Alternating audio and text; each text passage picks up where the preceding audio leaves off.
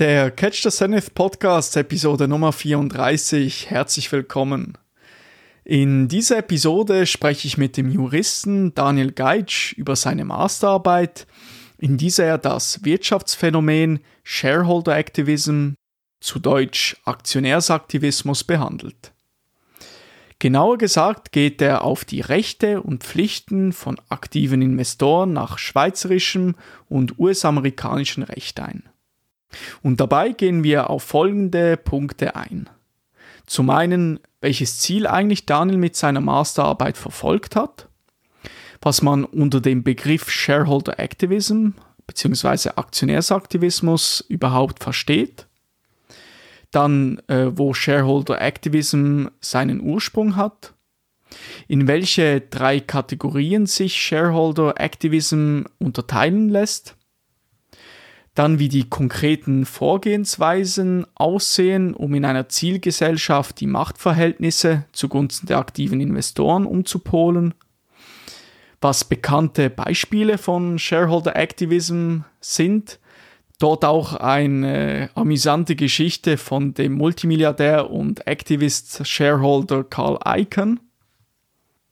Und dann kommen wir eigentlich zum Kernstück von Daniels Masterarbeit, äh, in diesem er die Rechte und Pflichten der aktiven Investoren behandelt. Genauer gesagt geht er äh, auf verschiedene Punkte im Zusammenhang mit den Rechten und Pflichten eines Schweizer Aktionärs und US-amerikanischen Aktionär ein, dann welche Unterschiede existieren bezogen auf die Pflichten und Rechte eines Schweizer Aktionärs und eines US-amerikanischen und auch welche Gemeinsamkeiten dort existieren, wie er dann die Gegenüberstellung bewertet, wie er das Phänomen Shareholder Activism einschätzt, als eher eine Gefahr oder als Chance sogar. Und dann schlussendlich kommt Daniel noch abschließend mit einem Fazit ähm, und einem Ausblick im Zusammenhang mit dem Phänomen Shareholder Activism. Nun wünsche ich dir viel Spaß mit dieser Episode über Shareholder Activism. Catch the Zenith, der Podcast über Produktivitätssteigerung, effizientes Lernen, Wirtschaft und Gesundheit. Mein Name ist Nikola Flückiger und ich freue mich, dass du dabei bist.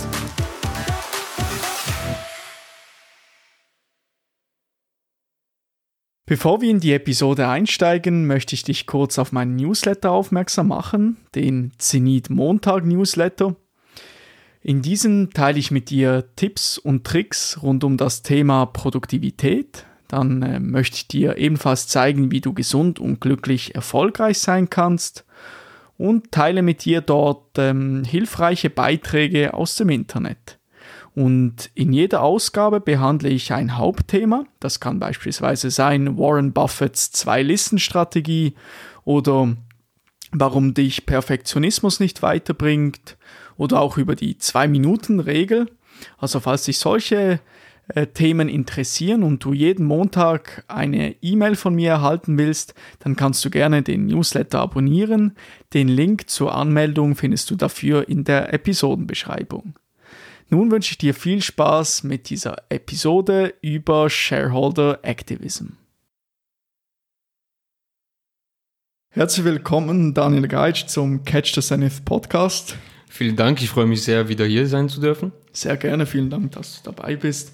Wir haben ja schon mal eine interessante Episode aufgenommen, in der du äh, ein wenig von dem Jura, von dem Jus-Studium berichtet hast. Ähm, du hast ja den Master abgeschlossen in Jura und da gibst du einen super Überblick. Also könnt ihr gerne mal äh, vorbeischauen. Ich werde euch auch die Episode in der Beschreibung verlinken. Das ist die Episode 32. Also eben, da hast du ja, was hast du alles erzählt? Verschiedene ja, ich habe ja hier in Basel habe ich mein äh, Jus Jurastudium abgeschlossen im Winter. Da habe ich darüber gesprochen, wie das Studium aufgebaut ist an der juristischen Fakultät in Basel. Ein kleine, einen kleinen Input auch und ein paar Sachen, die ich wusste aus anderen Fakultäten oder aus Deutschland noch dazu gegeben. Ähm, ja, was man, was man mitbringen muss, mhm. äh, um erfolgreich Just zu studieren, wie das so abläuft wie lange es geht.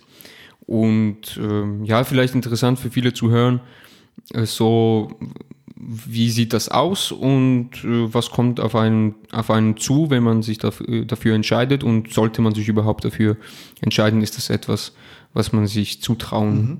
kann. Ganz generell über das Studium, über den Werdegang als Jurist äh, bis zum Anwalt. Genau, also wenn ihr noch nicht genau wisst, ob das richtig, das richtige Studium für euch ist, könnt ihr da gerne mal reinhören. Da bekommt ihr einen guten Überblick. Jetzt auch bald das Semester fängt ja wieder an bei vielen, also genau, könnt ihr mal vorbeischauen. Aber heute möchten wir über etwas anderes sprechen, nämlich über deine Masterarbeit, die du geschrieben hast. Und dort behandelst du eigentlich das, das äh, Phänomen aus der Wirtschaftswelt Shareholder Activism. Und du hast das im Zusammenhang mit zwei Rechtsräumen gemacht, nämlich das Schweizer Recht und das US-amerikanische. Hast da Vergleiche angestellt, was die Rechten und Pflichten anbelangt der Aktionäre, also der Eigentümer eines äh, börsenkotierten Unternehmens beispielsweise. Und ähm, meine Frage eigentlich zuerst mal grob, was hast du mit der Arbeit, welches Ziel hast du mit der Arbeit verfolgt? Was hast du dir dabei gedacht, wie du diese aufbaust? Kannst du da mal äh, einen Einblick geben? Ja, wie du schon gesagt hast, das Thema meiner Arbeit waren die Rechte und Pflichten von aktiven Investoren nach schweizerischem und US-amerikanischem Recht.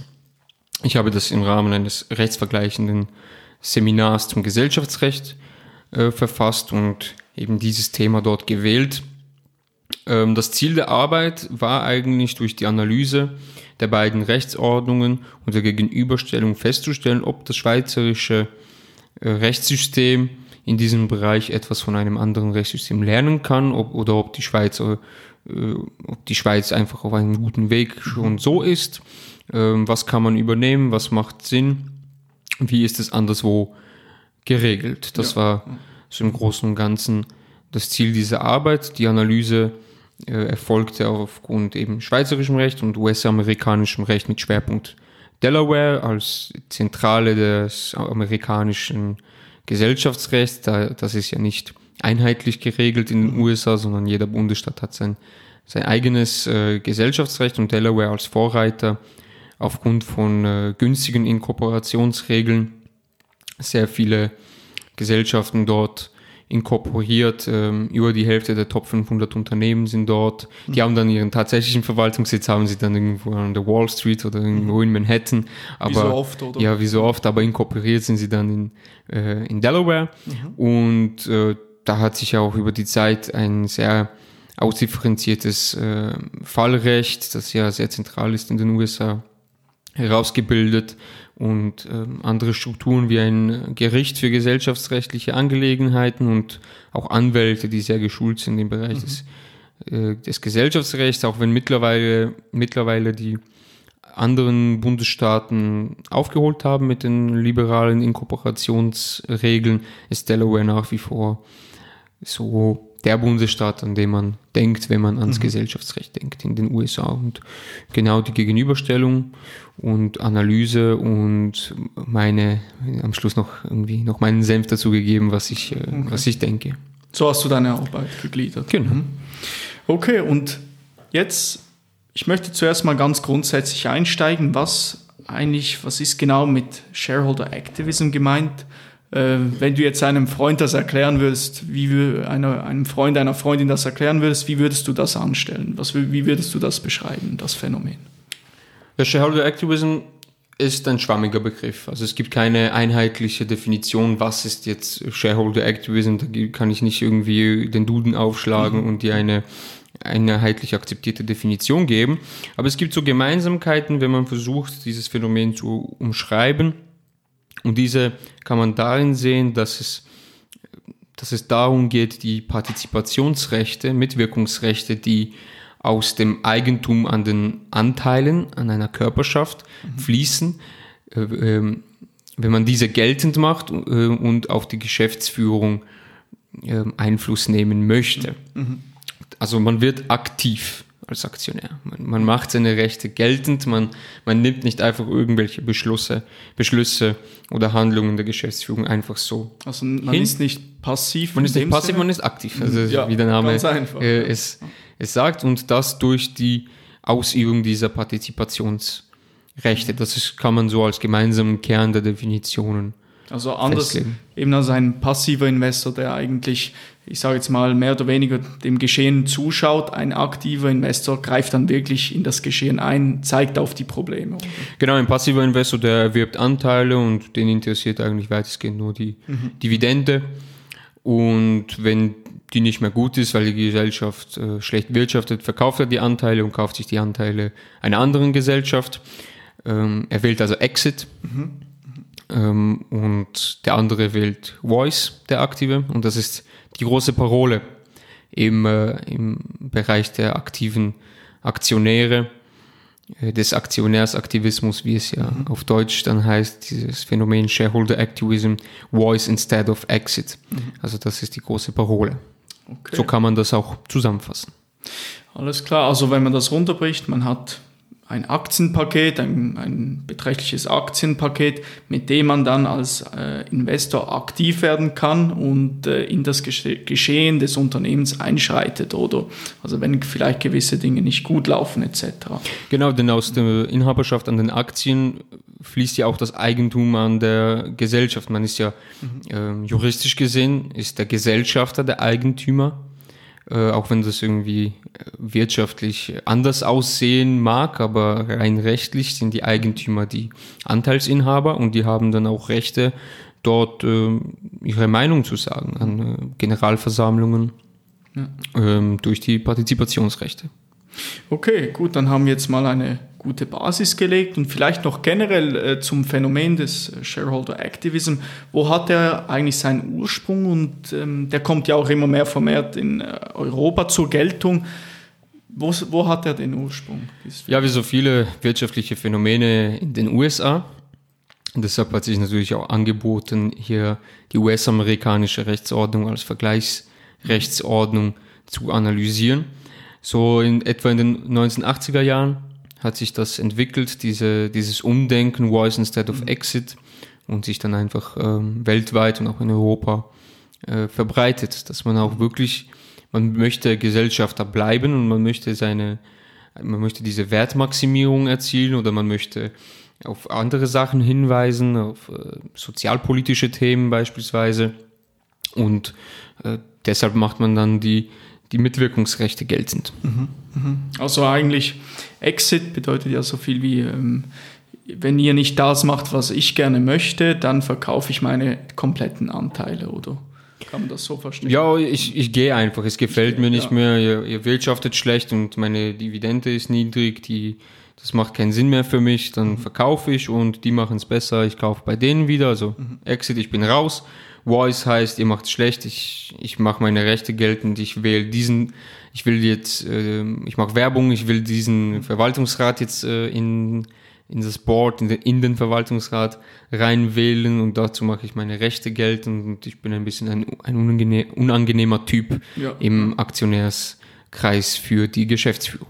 Da wird ja der ähm Activist Shareholder wird ja nicht gerade mit offenen Armen in den Unternehmen empfangen, oder weil die Leute wissen, oder das ist jemand, der vielleicht ähm, den Status quo anzweifelt, wenn sich etwas äh, eingebürgert hat als Status quo, äh, schaut er genauer hin, welche Probleme äh, sind vorhanden, wieso ist die Aktie ähm, unterbewertet etc.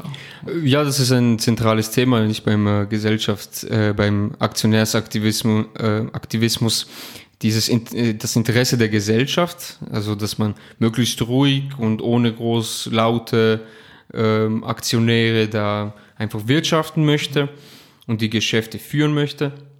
Und das Interesse der Aktionäre an Mitwirkung, an, äh, an Partizipation an den Geschäften, an Wertmaximierung und diese beiden Interessen, die stehen sich so ein bisschen gegenüber. Die Gesellschaft, die es ein bisschen ruhiger haben will, der Aktionär, der seine Rechte als Eigentümer geltend machen möchte. Und das ist natürlich eine Interessenabwägung, die dann folgen muss, die sich dann auch der schlussendlich auch der, der Gesetzesgeber stellen muss, wen will ich da, wen will ich da schützen? Will ich die Anliegen des Aktionärs schützen? Äh, lege ich mein Rechtssystem so aus, dass es äh, aktionärsfreundlich ist oder eher äh, schützend für die Gesellschaft? Das, mhm. das ist eine Frage, die dann beantwortet werden muss und diese, dieser Interessenskonflikt, diese verschiedenen Interessen hier, die sind dann natürlich auch zentral, zum, um das zu verstehen, wieso, wieso stellen die überhaupt ein Problem da, wenn die, die haben ja die Rechte, die machen die gelten, das ist ja, wieso ist das ein Problem? Weil halt eigentlich die Geschäfte ähm, von der Geschäftsführung besorgt werden sollen, ist auch so gedacht, aber auch möglichst ohne störende Aktionäre. Das tönt jetzt alles natürlich sehr technisch und wir, wir, möchten das nachher auch noch festmachen an konkreten Beispielen, dass ihr euch da etwas konkret darunter vorstellen könnt. Aber ich finde es wichtig, dass wir mal eine gute Basis setzen und auf dem aufbauen und darum würde ich gerne einen Schritt weitergehen und mal in die verschiedenen Kategorien, die im ähm, Shareholder Activism äh, vorhanden sind, in welche Kategorien lässt sich die ganze Sache gliedern? Ja, dazu erstmal äh, Folgendes, und zwar diese Kategorien, das sind keine fixen, ähm, fixen Kategorien oder irgendwelche Rechtskonstrukte, die irgendwie Einfluss hätten dann auf die, auf die Rechte und Pflichten oder sonst irgendwie. Das sind einfach ja, Zusammenfassungen, nicht von, weil mit Shareholder Activism kann man verschiedene Ziele verfolgen. Es müssen nicht immer finanzielle Ziele sein. Es können auch sozialpolitische Ziele sein. Und wenn man wenn man diese Ziele ein bisschen so zusammenfasst, kann man vielleicht so drei Kategorien bilden. Also einerseits den Governance. Du hast das eigentlich runtergebrochen oder möglichst einfach mm, mal das Ganze zu kategorisieren. Also man könnte auch vielleicht noch andere dazu nehmen, habe ich das richtig äh, verstanden? Man könnte diese Kategorisierung auch komplett sein lassen oder noch äh, ausdifferenzierter machen, aber so dass nichts nichts äh, Fixes, nichts mhm. Vorgegebenes. Das ist einfach ein bisschen eine, ja, eine Zusammenstellung, die ich da in der, in der juristischen Lehre äh, zum Thema Shareholder Activism gefunden habe. Okay, okay. Und äh, ja, diese Kategorien sind dann der Governance Activism, also da geht es um die Corporate Governance, die Geschäftsführungsstrukturen, man will da Einfluss nehmen, das ist immer noch der am meisten verbreitetste Shareholder Activism. Da geht es vor allem um die, um die Wahl von VR-Mitgliedern, von Verwaltungsratsmitgliedern, Directors, über deren Vergütung, also wirklich um die Anteilnahme an der Geschäftsführung und Mitbestimmung bezüglich der Struktur der Gesellschaft. Dann, wie schon angesprochen, sozialpolitische Themen sind im Social Policy Activism ein Thema. Dort geht es darum, die Gesellschaft zu sensibilisieren für solche Themen wie Umwelt oder Geschlechtergleichstellung und ähnliche weitere Themen. Es ist ja ein, ein unendliches äh, Feld, äh, das man hier sehen kann. Und die dritte Ausprägung ist diejenige, die so ein bisschen auf dem Vormarsch ist. Das, ist, das sind die, die die finanzielle Vorteile gerne hätten oder ähm, Hedgefund Activism. Diese wollen natürlich das wirtschaftliche Maximum aus der Gesellschaft rausholen und machen deshalb ihre Partipiz Partizipationsrechte geltend. Schwieriges Wort. Ja, wenn man wenn man es ein paar Mal sagt, dann, dann gibt es den Hänger nicht. Ja, absolut. Also eigentlich, das sind ähm, die, die unangenehmen Zeitgenossen, sage ich jetzt mal, die, die wirklich auf die Probleme aufmerksam machen, die die Probleme auch ansprechen und beheben wollen. Also die herausfinden wollen, ist, wieso ist jetzt eigentlich die Aktie unterbewertet? Was führt dazu?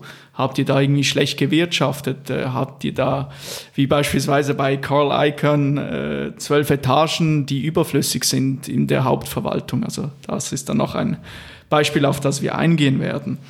Genau. Und wie sehen jetzt diese konkreten Vorgehensweisen aus, um in einer Zielgesellschaft die Machtverhältnisse zugunsten der aktiven Investoren umzupolen? Ja, am Anfang steht natürlich das, was du gerade angesprochen hast, diese Analyse oder die Unterbewertung, schlecht Misswirtschaft in diesem Bereich oder was habt ihr dort, also Misswirtschaft nicht im Sinne des äh, juristischen Tatbestands, sondern einfach schlecht gewirtschaftet ähm, was habt ihr dort gemacht, was habt ihr da gemacht, äh, da kann man den Wert maximieren. Und das ist der erste Schritt, eine Analyse der Problemfelder, der, der Angriffsflächen mhm. ähm, einer Gesellschaft. Das kann die eigene Gesellschaft sein, und, an der man schon ähm, Anteile erworben hat, oder eine Gesellschaft, mit der man bisher noch nichts zu tun hatte. Aber man weiß, da könnten sich ein paar wirtschaftliche Probleme ähm, befinden und dann analysiert man und guckt, okay, das sind die Felder, äh, in die könnte man ähm, eingreifen mit Hilfe der Partizipationsrechte. Das ist so der erste Schritt. Der zweite Schritt ist dann, ähm, wenn man nicht schon Aktionär ist, dann geht es darum, Aktionär zu werden. Das heißt, man erwirbt äh, Anteile. Mhm. Und dort gibt es eine erste rechtliche Schranke, die zu beachten ist, nämlich die Informations- und Offenbarungspflichten im Kapitalmarktrecht. Wenn man jetzt von Publikumsgesellschaften, also Gesellschaften, die ihre Anteile an der Börse kotiert haben, ähm, ausgeht, und die sind ja meistens auch ähm, diejenigen, die dann angegriffen werden, also diese mhm. Publikumsgesellschaften, die großen Unternehmen oder mittelgroß, je nachdem, mhm. ähm, einfach ähm, öffentlich zugänglich. Und da gibt es immer diese Schwellen, ähm, oder immer, in, in, zumindest in den Rechtsordnungen, die ich kenne, soweit in der Schweiz ist es äh, drei Prozent, die im Finanzinfrastrukturgesetz ähm, geregelt sind. Ab drei Prozent muss man der Börse, der Gesellschaft melden, dass man Anteile erworben hat und Aktionär ist. Und das ist natürlich etwas, der Aktionär, der aktive Aktionär möchte ähm, in dieser Phase ähm, noch re relativ unbemerkt bleiben und deshalb wäre es zu seinem Vorteil, eigentlich unter dieser, dieser Norm zu sein. Das heißt, bei der Analyse ist auch wichtig zu wissen, gibt es im betreffenden Rechtsraum eine solche eine solche Schwelle, die ich äh, nicht, nicht überschreiten sollte oder möchte. Besser gesagt, in der Schweiz 3% äh, gemäß dem Finanzinfrastrukturgesetz. Mhm. Ja, ja. Und wird dann schlussendlich, wenn jetzt keine Vereinbarung dann zustande kommt ähm, zwischen dem Unternehmen und dem ähm, aktiven Investor, ähm, so, dann kann ähm, diese Kampagnen sogenannten Proxy-Fights münden. Und was sind diese Proxy-Fights? Was versteht man unter dem? Ja, es gibt dann eine Eskalationskaskade, sage ich mhm. mal. Also man fängt ganz leise an und man ist ein angenehmer Aktionär. Man sagt einfach nur, Leute, hier könnte man was machen, dann steigt die Dividende, dann ähm, geht es uns allen besser. Und dann sagt der Geschäftsführer, äh, bleib mir vom Hals, ich habe meine Geschäfte immer so gehandhabt und das mache ich und dann wird der Ton etwas rauer, dann wird er vielleicht auch öffentlicher, dann äh, sagt der Gesellschafter öffentlich seine Meinung und dann wird es aggressiver und dann mündet das äh, allenfalls in einen Proxy-Fight. Und hier nehmen wir mal ein weites Verständnis, also nicht das US-amerikanische Institut, das streng normiert ist und wo es um äh, Stellvertretungsvollmachten geht, sondern den Proxy Fight als ein, ähm, als ein generell, äh, einen generellen Begriff für den Wahlkampf eigentlich um Aktionärsstimmen von, von passiven oder unentschlossenen Aktionären. Also man will diese, diese Aktionäre will man ins Boot holen. Und das heißt, wenn du jetzt CEO der Gesellschaft bist oder Vorstandsmitglied äh, und ich bin äh, einen Aktionär und dann gibt es noch einen dritten, der ist unentschlossen, dann ich will etwas, du willst etwas und wir kämpfen dann beide um diesen unentschlossenen Aktionär. Also ist wirklich wie so, vielleicht kann man sich vorstellen, wie so ein bisschen einen politischen Wahlkampf. Also da werden auch ähm, Videos äh, hochgeladen, da werden Webseiten erstellt. Ja, das gab es auch schon, genau. Also mhm. ich habe in meiner Arbeit äh, zwei Beispiele äh, vorgestellt ähm, von Shareholder Activism mhm. und das eine war äh, Campbell Soup äh, gegen äh, den Hedgefonds Third Point und da ging es eben so rau hin und her, dass man sogar ein Video gemacht hat. Ähm, Campbell Soup, das ist eine, ein Dosensuppenunternehmen und ein, ein Traditions ein absolutes Traditionsunternehmen in den USA und irgendwann haben die Leute aufgehört, Dosenfutter zu essen und wollten sich ein bisschen bewusster und gesünder, gesünder ernähren und, und dann liefen die Geschäfte nicht mehr so gut. Und dann kam Third Point und wollte da äh, etwas verändern und schlussendlich, das ist auch immer so das große Ziel, Einsitz nehmen in den Verwaltungsrat, weil wenn man das geschafft hat, dann muss man nicht mehr über die Partizipationsrechte äh, als Aktionär gehen, sondern ist man im Daily Business drinnen. Und das war dann auch das Ziel. Und da gab es diesen Proxy-Fight öffentlich ähm, ähm, öffentlich war dieser, eben wie du gesagt hast, eine Webseite wurde eingerichtet, ein Video. Äh, es geht ja um Dosensuppen in so ein bisschen 60er Retro-Stil mit einer Hausfrau. Das, das müsst ihr euch auf jeden Fall mal anschauen. Ich werde euch das verlinken. Also. Es ist ein absolut genial, interessantes äh, Video. Also ja, einfach sehenswert, wenn man ein bisschen so auch das Verständnis haben will, wie, wie öffentlich und wie, wie aggressiv es dann äh, aussehen kann. Und äh, da Campbell Soup, das war dann so, dass die sich dann äh, geeinigt haben.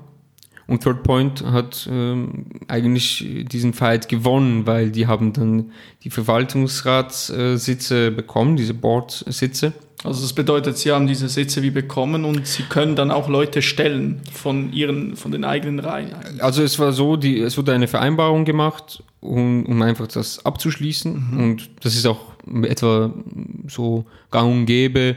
In den USA werden mehr als die Hälfte der aktivistischen Kampagnen mit einer Vereinbarung schlussendlich geschlossen. Wieso? Man möchte als Gesellschaft möglichst schnell wieder Ruhe haben und dann gibt man den äh, Aktionären allenfalls das, was sie wollen. Dann ist aber auch Schluss, vor allem wenn es dann so öffentlich wird, hier, wie hier bei Campbell Soup. Mhm. Und genau, sie haben den, äh, die Sitze bekommen, also sie durften dann äh, Vertreter stellen, die dann auch ihre Interessen gewahrt haben. Um, und was auch noch interessant ist, es wurde mit einem sogenannten Standstill vereinbart. Das ist auch geläufig bei solchen Vereinbarungen. Das heißt, innerhalb einer gewissen Zeit durfte Third Point dann auch nicht mehr Aktion, äh, also aktivistisch äh, tätig werden. Da sieht man auch wieder das Interesse. Gut, ihr habt eure zwei Sitze oder wie viele es dann waren, weiß ich nicht mehr auswendig. Ich glaube zwei. Ähm, aber wir haben dann auch ein bisschen Ruhe mhm. von euch.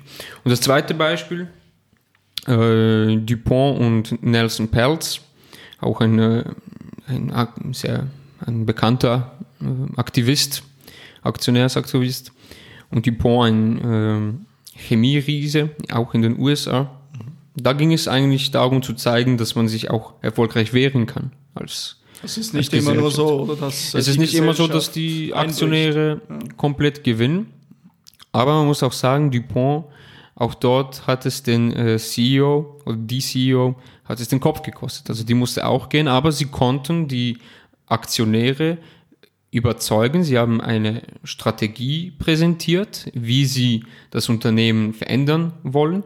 Und die hat die Aktionäre überzeugt. Und so konnten sie eigentlich im Großen und Ganzen eigentlich diesen aktivistischen Aktionär seine Kampagne auf jeden Fall mal abwehren. Also es geht schon, aber man muss sagen, aktivistische Aktionäre haben immer irgendwie einen Effekt. Also der CEO, mhm. die CEO, ähm, Alan Kuhlman, musste gehen. Mhm.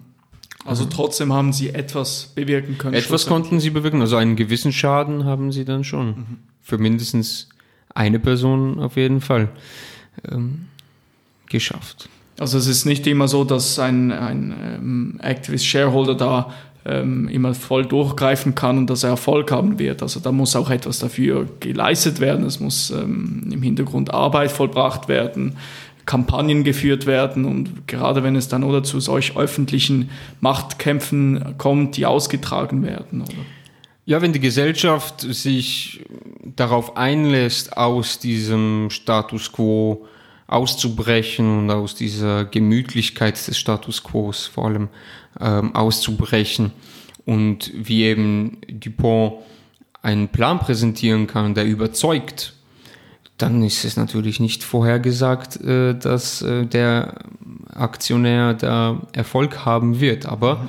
er hat schon mal in eine Richtung gewiesen. Das heißt, das Unternehmen musste etwas verändern, damit er keinen Erfolg hat. Und schlussendlich ist das natürlich auch irgendwo, es muss nicht immer der Verwaltungsratssitz sein, der dann mhm. erreicht wird, aber wenn das Unternehmen dann besser wirtschaftet und er Aktionär bleibt, dann ist das natürlich auch ein Erfolg. Also irgendwo haben sie dann schon ähm, immer teilweise einen gewissen Vorteil. Ja. Und um das richtig äh, zu kategorisieren, also das wäre jetzt ein Beispiel für ein Hedgefonds-Activism. In, in, dieser Kategorie lässt sich das Ganze einordnen, oder? Das würde ich jetzt unter Hedgefonds-Activism mhm. ähm, einordnen, oder genau, da geht es ja um finanzielle Aspekte. Also es geht ja die interessanten Fälle sind die mit Hedgefund Activism. Also die dann in den Medien auch, ähm, ich sage jetzt mal, nachgelesen werden können. Das sind die Genau. eigentlich. Genau, und vermehrt werden auch in solchen Situationen, aus solchen Situationen mittels Vergleich abgeschlossen. Also jede, jede zweite Kampagne in Amerika. Ähm, was bedeutet das konkret mittels Vergleich solch eine Situation äh, abzuschließen? Ja, man, man trifft einfach eine Vereinbarung, oder, wo man ein bisschen auf, und da kommen wir wieder zu diesen Interessen, die wir schon, schon besprochen haben. Also dieses gesellschaftliche Interesse, also Interesse der Gesellschaft, nicht ähm, der Gesellschaft als das Ganze, sondern das ist ja verständlich. Ähm, das, das Interesse der Gesellschaft, möglichst viel Ruhe zu haben, während, während die Geschäftsführung operiert und das Interesse dieser aktivistisch handelnden Aktionäre, ihre Rechte geltend zu machen. Diese stehen sich so entgegen und mit einer Vereinbarung kann man beiden in, mit, also entgegenkommen. Man, wie bei Campbell zum Beispiel, man hat das gesehen, wir geben euch den Einsitz, dafür seid ihr eine gewisse Zeit still. Und so einigt man sich dann. Ja, okay, okay. Gut, also jetzt haben wir das mal an zwei Beispielen festgemacht. Jetzt ist es so, wir haben ja beide mal da ein äh, Video anges äh, angeschaut von, äh, von dem guten Markus Elsässer mit dem äh, Investor. Der war auch mal als Activist-Shareholder tätig. Mit, diese, mit äh, ihm habe ich auch eine spannende Episode aufgenommen. Da könnt ihr gerne mal reinhören. auch von mir die, die Empfehlung, da unbedingt reinzuhören. Das ist, das ist absolut interessant, was da für Geschichten und ähm, ja, Sachen vorkommen in dieser Episode. Ja, das freut mich, dass da hat der äh, Markus Elsässer die ein oder andere Geschichte ausgepackt. Also da, äh, amüsante Geschichten auf jeden Fall. Ich werde euch die Episode verlinken. Auf jeden Fall auf äh, Markus Elsässers YouTube-Kanal hat er da ein Video hochgeladen und in diesem hat er auf ähm, äh, ein Video von Carl Icahn, also er wurde interviewt, der Carl Icahn, das ist ein ähm, äh, amerikanischer Multimilliardär und Activist-Shareholder, Großinvestor. Und ähm, er hat da eine sehr spannende Insidergeschichte erzählt, äh, als er so, das war so in seinen Anfängen als aktiver Investor. Und ähm, das zeigt eigentlich gut, wie der, der, wie das Shareholder Activism-Tum eigentlich aussieht. Oder du hast das, das dir auch angesehen. Äh, wie waren so deine Eindrücke, also bevor wir in die Geschichte einsteigen? Ja, man konnte dort auch äh, einigermaßen sehen, ja, wie, wie operieren äh, diese, diese Leute nicht. Ähm, dass er dann äh, den Weg gesucht hat zu den Verantwortlichen und dort mal den Hinweis platziert hat, dass, äh, dass da irgendwie zwölf Etagen an Leuten beschäftigt werden und keiner weiß eigentlich, was die genau machen. Auch der, ich bin nicht ganz aber ich glaube auch der Vermieter wusste nicht genau, was da in diesen Büros äh, konkret gemacht wird, im Sinne von arbeiten die überhaupt? Also, und auch dieser, das war der COO dann. Vielleicht wollen wir die Geschichte kurz äh, mal vollumfänglich erzählen und dann äh, können wir auf, kannst du vielleicht auf die einzelnen Ja, Punkte genauer gerne, eingehen, um das äh, festzumachen. Also es war eigentlich so, dass der, der ähm, Multimilliardär Carl Icahn hat festgestellt, nach seinen Berechnungen zufolge, dass äh, ein gewisses Unternehmen, ein Railcar-Unternehmen, also ein ähm, äh, ähm, Zugwaggonhersteller, wenn man so will, ähm, dass dieses Unternehmen massiv unterbewertet war. Und ähm, hat da seine Berechnungen angestellt und irgendwie war es so, wo, da, dass er sich dann äh, weiter eingekauft hat, also hat sein Aktienpaket erweitert, dass er dann schlussendlich ähm, auf den CEO Zugriff hatte und ähm, auch einen Termin wahrscheinlich vereinbaren konnte, soweit ich das in Erinnerung habe. Und ähm, er ging dann in die Hauptverwaltung nach New York. Und äh, diese äh, Hauptverwaltung war in einer schönen, hat sich in einer schönen Immobilie niedergelassen mit zwölf Etagen an Mitarbeitern. Und da war es so, dass äh, da, also er wurde jetzt nicht gerade mit offenen Armen empfangen, oder? Das ist ja so eigentlich gängig als äh, Activist-Shareholder, dass man nicht mit offenen Armen im Ja, man ist so ein bisschen der, der unangenehme Typ, der jetzt irgendwie dorthin zeigt, wo man eigentlich äh, wegsehen möchte. Ja, ja. Ja, das hat auch Markus Elsässer gesagt. Also es, er hat das, übrigens, Markus Elsässer war auch äh, selber äh, tätig als Activist-Shareholder, einfach, äh, dass ihr das mal gehört habt. Genau, und dann war es so, dass der äh, Carl Icahn dorthin kam und ähm, nicht gerade eben mit offenen Armen empfangen wurde. Und er ging dann durch diese ganzen Etagen, durch diese, durch die siebte, achte, neunte Etagen und wollte herausfinden, was machen die jetzt eigentlich dort, diese, die, die ganzen Mitarbeiter, oder? Und hat da seine Yellow Pads, die äh, gelben Notizblöcke in Amerika vollgeschrieben und ähm, kam dann am, am Abend nach Hause, nachdem er durch diese ganzen Etagen ging und irgendwie die Leute haben ihm immer gesagt, ja, wir machen hier die Arbeit, die anderen in den anderen Etagen, die, die machen überhaupt nichts oder oh, da, da, ähm, das verstehen sie sowieso nicht, da müssten wir weiter ins, äh, da müssten wir uns weiter vertiefen und so weiter. Auf jeden Fall ging er dann nach Hause und äh, hatte auf gut Deutsch keinen Plan, was die eigentlich dort machen. und ähm, auch, äh, soweit ich das in Erinnerung habe, auch am Folgetag war das so und dann hat es ihm irgendwann gereicht und äh, hat am CEO gesagt, jetzt vermittel mir da ähm, bitte mal einen Termin mit dem äh, COO, dem Chief Operating Officer, also der, der für das äh, tägliche Geschäft zuständig ist, dass die Rechnungen bezahlt werden etc. zuständig ist. Der, aber die meinten dann äh, in der Hauptverwaltung, der soll da besser nicht hingehen, der Karl Icahn, weil äh, die sind äh, abhängig, die wir sagen, wir äh, bestimmen hier, wie die Musik läuft. Und also da, dann ging der Karl Icahn doch nicht und ging weiter durch die Etagen, wollte verstehen, hat weiter seine äh, Notizblöcken, äh, Notizblöcke vollgeschrieben und hat immer noch nicht verstanden, eigentlich, um was es da geht. Und irgendwann hat es ihm dann komplett gereicht, gereicht und hat direkt den äh, COO äh, angerufen und das war so, wie Carl Icahn das gesagt hat, so ein äh, John Wayne Charakter. Ex-Marine oder so, ja, zwei genau, Meter groß. Äh, Navy SEAL Marine, ich ja, weiß nicht mehr. Genau, und der war da irgendwie ganz entspannt, der hieß Joe und ähm, nahm ab, hatte auch irgendwie gar keine Angst um seinen Job, hat da den äh, Carl Icahn mit offenen Armen empfangen eigentlich. Dann haben sie da einen Termin abgemacht, der Carl Icahn ging äh, natürlich selber auf eigene Kost ging er dorthin nach St. Louis in, die, ähm, äh, in den Ableger dort.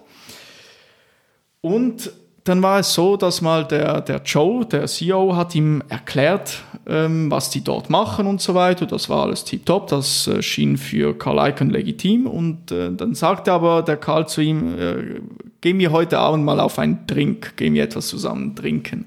Ähm, und dann kam es dazu, sie gingen etwas trinken und da hat der Karl Eichen mal den Joe, den CEO, gefragt, hey, was machen die Leute eigentlich dort in äh, New York im Hauptsitz? Ähm, es sieht aus, als machen die gar nichts richtig dort. Und ähm, der Joe sagte dann ähm, zu ihm, auf eins zu eins hat er das irgendwie so gesagt, also wenn du Eier hast, dann ähm, entlässt du alle zwölf Etagen, ich brauche keinen von denen.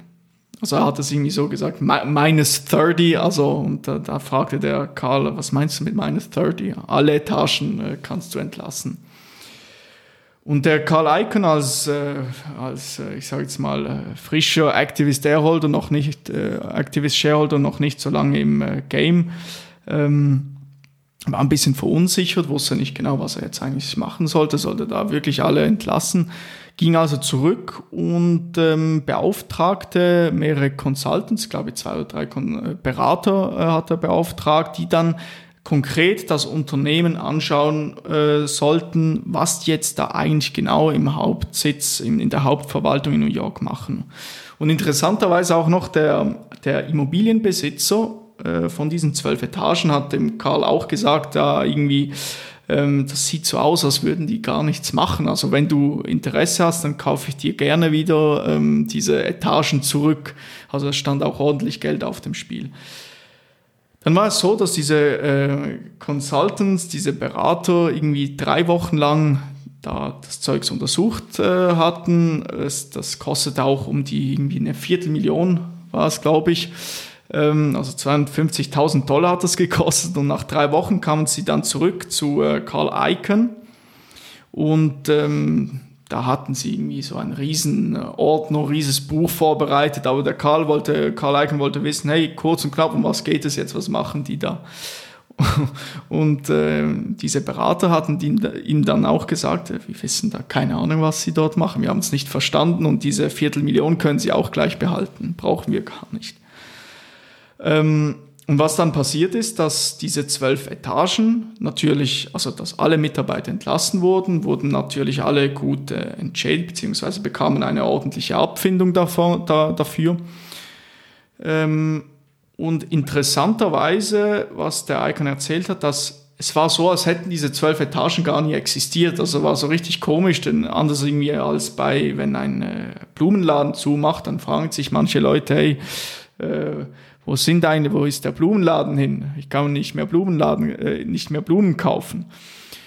Und äh, also einfach ein unglaubliches Beispiel eigentlich, ähm, wie, Activ wie Shareholder Activism in der Praxis aussehen kann. Und ähm, es war dann auch am Schluss so, dass äh, eben der Immobilienbesitzer da 10 Millionen bezahlt hat, hat diese ähm, Etagen wieder zurückgekauft. Also der Icon konnte auch Geld herausholen gleichzeitig und ähm, ähm, hat somit herausgefunden, wieso solch eine Unterbewertung dieses ähm, Zugwaggonsherstellers zustande kam. Die, die vermieten, also die haben ja nicht nur hergestellt, sondern auch vermietet, soweit ich das in Erinnerung habe. Also ein sehr amüsantes Beispiel. Äh, sehr amüsant, sehr interessant, ja, genau. Ja. Und eben, äh, wie gesagt, da sieht man so ein bisschen, kann man die einzelnen Etappen sehen, mhm. die Analyse, man guckt sich das an, was läuft hier, was läuft hier falsch, wieso ist das unterbewertet. Ich gehe da mal hin, nehme meine Yellow Pads, übrigens kleiner Input von, oh, ja. von Dr. Elsässer, dass, ähm, dass es wohl wissenschaftlich bewiesen sei, dass blaue Tinte auf gelbem Papier äh, besser im Gedächtnis bleibt als schwarz auf weiß und äh, deshalb wahrscheinlich Amerikaner reicher sind äh, äh, als wir, also wenigstens im Investmentbereich. Ähm, auf jeden Fall äh, spannender Input mhm. auf jeden Fall. Aber eben äh, zurück zum Shareholder Activism, also diese Analysenphase, dann die Phase, wo man hingeht und sagt, ey, hier läuft was falsch, ihr müsst was ändern. Und schlussendlich dann auch ähm, eine erfolgreiche, ein erfolgreiches Ergebnis durch die Handlungen des Aktivisten, jetzt auch ohne groß seine Partizipationsrechte, also war ja nicht im Shareholder-Meeting und hat dann äh, abgestimmt, hat Proxy-Fights geführt und was weiß ich. Und da reichte eigentlich der Austausch mit dem COO, diesem imposanten Marine Navy SEAL, was auch immer, um ähm, das in die richtige Bahn zu leiten. Mhm, mhm. Also eigentlich äh, sehr interessant zu sehen, wie es kann sogar zustande kommen bei einem großen Unternehmen, das ähm, mehr oder weniger erfolgreich war, zwölf Etagen überflüssig sein könnten. Also die einfach mehr oder weniger nichts gemacht haben. Ja, weil man das einfach nie hinterfragt oder man, mhm. man kommt vielleicht als CEO dahin und da waren diese zwölf Etagen wahrscheinlich schon vorhanden, der Status quo und jetzt, mhm. ich meine, zwölf Etagen sind ja, sind ja viel, man, ja. man äh, schmeißt ja nicht einfach mal so zwölf Etagen raus, aber dann braucht es jemanden, also das tönt jetzt auch vielleicht so, als würde ich die große Werbetrommel für Shareholder Activism rühren. Das Shareholder Activism kann auch schädlich sein. Also es gibt nicht nur gute Beispiele für Shareholder Activism, es kann auch dazu führen, dass Gesellschaft, äh, Gesellschaften zerstört werden und dabei auch wirtschaftliche mhm. Werte vernichtet werden. Aber wenn das alles im Rahmen bleibt, in dem es bleiben soll, dann denke ich, ist das sicherlich keine verkehrte Sache. Den Standpunkt habe ich auch in meiner Arbeit dann ähm, zum Schluss eingenommen, wo es dann darum ging, welches Interesse sollte man, äh, sollte man werten. Aber nochmal zurück. Ähm, das heißt, man kann da etwas bewirken oder als, als Shareholder Activist ähm, und einfach äh, mal den Finger in die Wunde legen und etwas verändern, etwas, mhm. etwas bewirken. Der Markus Elsässer hat das ja auch schön äh, ähm, erwähnt in, in seinem Video, dass ab und zu eben der, der Status quo angezweifelt werden muss. Oder wenn sich etwas so ähm, eingebürgert hat, etwas völlig normal ist, also in diesem Falle jetzt, in diesem Beispiel diese zwölf Etagen, also man ging davon aus, es ist ja voll okay, die sind hier. Der, der CEO hat sich vielleicht auch nicht ordentlich darum gekümmert, er hat da sein Geld natürlich verdient. Und äh, dann kann es eben doch hilfreich sein, oder das wertsteigernd zu agieren, oder? Und auf die Probleme aufmerksam zu machen. Also das, was wir jetzt eigentlich schon gesagt haben. Genau. Absolut, ja. Also der Status quo darf gerne angezweifelt mhm. werden, weil vielleicht ist ja manchmal nicht mal klar, wieso das so ist. Mhm. Ja, ja. Gut, also jetzt haben wir, das war eigentlich, wenn wir jetzt äh, im Verlauf deiner Arbeit nachgehen, in der Gliederung, war das eigentlich nur, ich sage jetzt mal, der kleinere Teil. Der wirklich technische, anspruchsvolle, äh, rechtliche Teil ähm, kommt ja erst noch. Und jetzt zuerst mal kannst du mal einen Überblick geben, was hast du in diesem Kernstück in deiner Arbeit getan, oder? Kannst du da mal die wichtigsten Punkte herausheben? Genau, also wenn wir, wenn wir hier von meiner Arbeit ausgehen, dann waren das erst irgendwie die ersten paar Seiten, äh, in denen ich das Phänomen erkläre, Beispiele die nenne. Die eigentlich unglaublich interessant schon sind. Die, die ja eigentlich den Bezug zur Wirtschaftsrealität ähm, machen. Und im Hauptteil ist es ja eine juristische Arbeit, der ist sehr juristisch und ähm, ja, um, um, den, um den Rahmen einzuhalten, in dem sich die Arbeit bewegen sollte, auch nicht so weit ausgeführt, dass das jetzt für einen absoluten Laien verständlich sein könnte. Aber ich werde jetzt auch zur Entwarnung äh, deiner ja meistens aus der Wirtschaft kommenden Zuhörer auch äh, den Hinweis geben, dass ich jetzt keine juristische Vorlesung über schweizerisches und Delaware'sches mhm. ähm, Aktiengesellschaftsrecht halten werde. Äh, von dem werde ich euch äh, verschonen. Das können sich dann die Leute antun, die die vorherige Episode mit mir mhm. angehört haben und sich gedacht haben, doch, das mache ich dann und dann im fünften Semester ja. Gesellschaftsrecht äh, hören dürfen. Aber ähm, genau in, in, diesem, in diesem Hauptteil habe ich die, die Rechte und die Pflichten analysiert und ich habe ähm, bei beiden Rechtsgebieten mit den, äh, mit den, äh, mit den äh, Pflichten begonnen.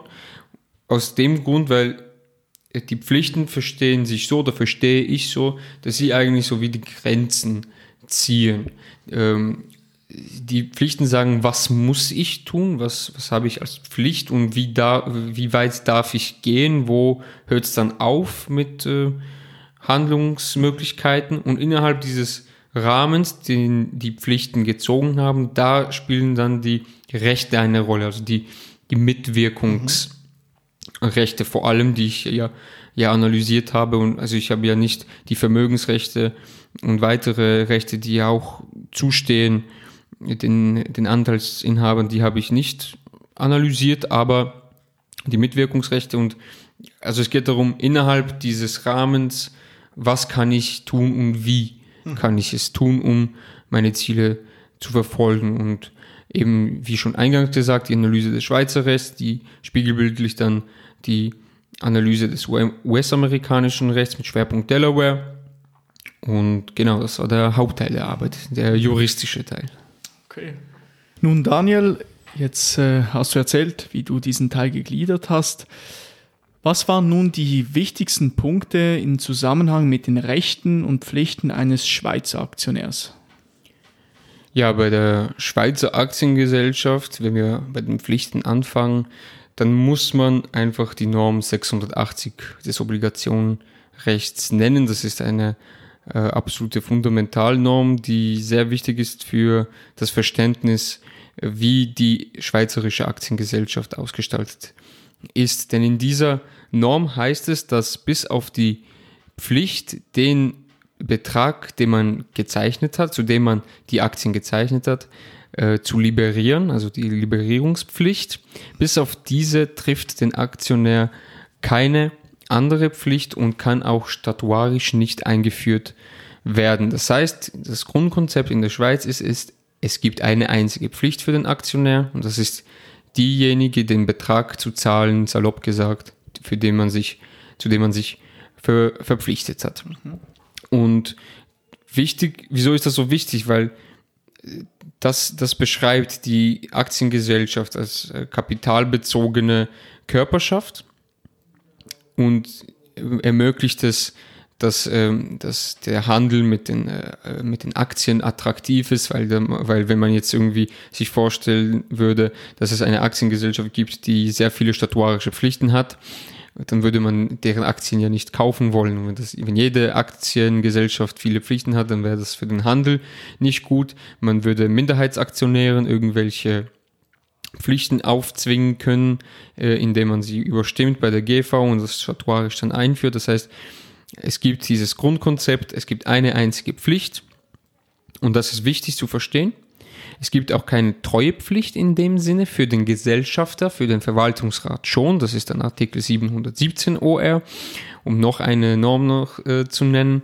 Aber für den Gesellschafter, für den Aktionär gibt es keine Treuepflicht in dem Sinne. Da sind sich die herrschende Lehre und auch das Bundesgericht in der Schweiz sind sich da einig, dass es eine solche nicht gibt. Es gibt gewisse ähm, faktische ähm, Konstrukte in der Wirtschaftsrealität, die zu Treuepflichten führen können. Das ist einerseits das sogenannte faktische Organ, also wenn ein Mehrheitsaktionär so sehr auf die Gesell äh, Gesell Geschäftsführung der Gesellschaft Einfluss nimmt, dass er eigentlich wie ein Verwaltungsrat auftritt, dann wird er ein faktisches Organ, weil es ist kein formelles Organ. Mhm. Und dann trifft ihn auch die Verantwortlichkeit äh, aus dem Obligationenrecht und auch die Treuepflicht, aus, aber aus 717 und nicht aus einer Treuepflicht für Gesellschafter. Das heißt, er hat dann die verwaltungsrätliche äh, Treuepflicht. Also es gibt nicht diese, diese Treuepflicht für Gesellschafter. Die wird äh, aus anderen Rechtsverhältnissen abgeleitet. Ähm, und der Grundsatz wird auch ein bisschen relativiert. Es gibt sogenannte Aktionärsbindungsverträge. Bei diesen, ganz einfach erklärt, schließen sich Aktionäre zusammen, schließen Verträge und verpflichten sich in diesen Verträgen gemeinschaftlich in einer gewissen Art und Weise zu handeln. Mhm. Und macht das jetzt ein Gesellschafter nicht, dann ist das gesellschaftsrechtlich absolut unbeachtlich, weil er ja keine Treue keine Treue schuldet der Gesellschaft, aber dann gibt es eine vertragsrechtliche ähm, Entschädigungspflicht, äh, OR 97, zwischen den einzelnen Vertragsparteien, also zwischen den Aktionären. Eine vertragsrechtliche, aber eben keine gesellschaftsrechtliche Pflicht für den, Gesellschafts, äh, für den Gesellschafter. Und Ausnahmen gibt es dann in anderen Gesetzen, also gesetzlich ähm, oder eben vertraglich, gesetzlich kann man weitere Pflichten einführen. Und das gibt es vor allem im Kapitalmarktrecht äh, weil dort äh, gewisse Sachen geschützt werden müssen und äh, deshalb werden da die Pflichten erweitert. Eben, wir haben es am Anfang angesprochen, die Informations- und Offenbarungspflicht ab einem gewissen Schwellenwert ist man meldepflichtig, dass man ähm, Anteile erworben hat. Es gibt auch die, die Pflicht zum Angebot eines ähm, öffentlichen Kaufangebots, äh, wenn man eine gewisse Menge an Aktien an einer Publikumsgesellschaft erworben hat, dann muss man anbieten, alle Aktien zu kaufen. Und das natürlich, das natürlich dann etwas, das will der aktive Aktionär grundsätzlich mal nicht, weil er möchte mit möglichst wenig Ertrag maximal etwas rausholen. Das weißt du besser als ich, ein absolutes wirtschaftliches Grundprinzip, oder? Möglichst wenig Aufwand, das Maximale herausholen, möglichst viel Ertrag, oder? Genau, und wenn ich jetzt an einer Publikumsgesellschaft sämtliche Aktien erwerben müsste, dann wäre das nicht minimaler Aufwand. Deshalb ist sicherlich zu wissen, gibt es in der Rechtsordnung ähm, eine solche Pflicht. In der Schweiz gibt es sie und wie ist sie ausgestaltet? Also ab wie viel Prozent muss ich dann alles kaufen und gibt es vielleicht noch statuarisch äh, andere also der Schwellenwert ist nochmal 3%, oder? Das ist für die, für die äh, Offenbarungspflicht ist der Schwellenwert. Äh, für die für, die, ähm, für das Kaufangebot äh, sieht es anders aus. Da gibt es den Schwellenwert erst bei 33 ein Drittel Prozent. Also wenn ich äh, 33,3 Prozent erworben habe, erst dann muss ich das kaufen. Also das ist relativ viel. Das ist ein, also, ein ich- großer Unterschied. ja, ich weiß nicht, wie viele Leute bei Publikumsgesellschaften ein Drittel aller Aktien haben. Also da müsste man sehr viel Kapital in die Hand nehmen. Und da gibt es, kann man statuarisch, in der Schweiz ist es so, kann man das noch, äh, kann man ein sogenanntes Opting-up vereinbaren. Das heißt, man kann diesen Schwellenwert noch nach oben setzen, aber maximal bis zu 49 Prozent, was aber sehr viel ist. Also wenn man fast die Hälfte aller Aktien äh, kaufen muss, um das zu aktivieren. Das ist eigentlich, also wie gesagt, man versucht hier unter dieser 3%-Hürde zu bleiben. Das heißt, man würde nicht groß in diese Bereiche reinkommen, aber ist sicherlich ähm, bei- vielleicht bei kleineren Publikumsgesellschaften nicht schlecht, nicht schlecht zu wissen. Es gibt dann auch weitere gesetzliche Pflichten äh, für beispielsweise institutionelle Investoren, also Pensionskassen. Die unterliegen einer Stimmpflicht. Das heißt, die müssen bei gewissen ähm, Themen müssen sie abstimmen im Sinne ihrer Versicherten. Sie können sich nur dann enthalten, wenn die Enthaltung im Sinne der Versicherten ist. Also eben gesetzlich, das will ich damit sagen, gibt es noch gewisse ähm, Abschwächungen dieses, dieses fundamentalen ähm, Artikels 680 OR, äh, sehr wichtig, um, die, um den Sinn der schweizerischen Aktiengesellschaft als rein kapitalbezogene ähm, Körperschaft zu verstehen.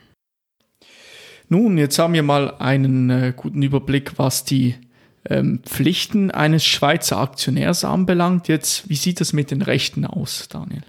Genau, die Rechte, also das, äh, das Instrumentarium, die Pfeile im Köcher des äh, aktiven Aktionärs in der Schweiz äh, im Bereich der Mitwirkungsrechte sehen wie folgt aus. Also man hat äh, einerseits ein Einberufungs- und Traktandierungsrecht als Aktionär. Man kann also eine Generalversammlung ähm, einberufen. Nicht direkt, man kann, äh, wenn man ein gewisses Quorum hat ähm, oder also eine gewisse Anzahl an äh, Aktien hält, je nach äh, entweder Proze 10% oder ähm, eine Million Schweizer Franken Nennwert, äh, dann kann man ähm, eine Generalversammlung einberufen, beziehungsweise den Verwaltungsrat dazu auffordern, ähm, diese einzuberufen.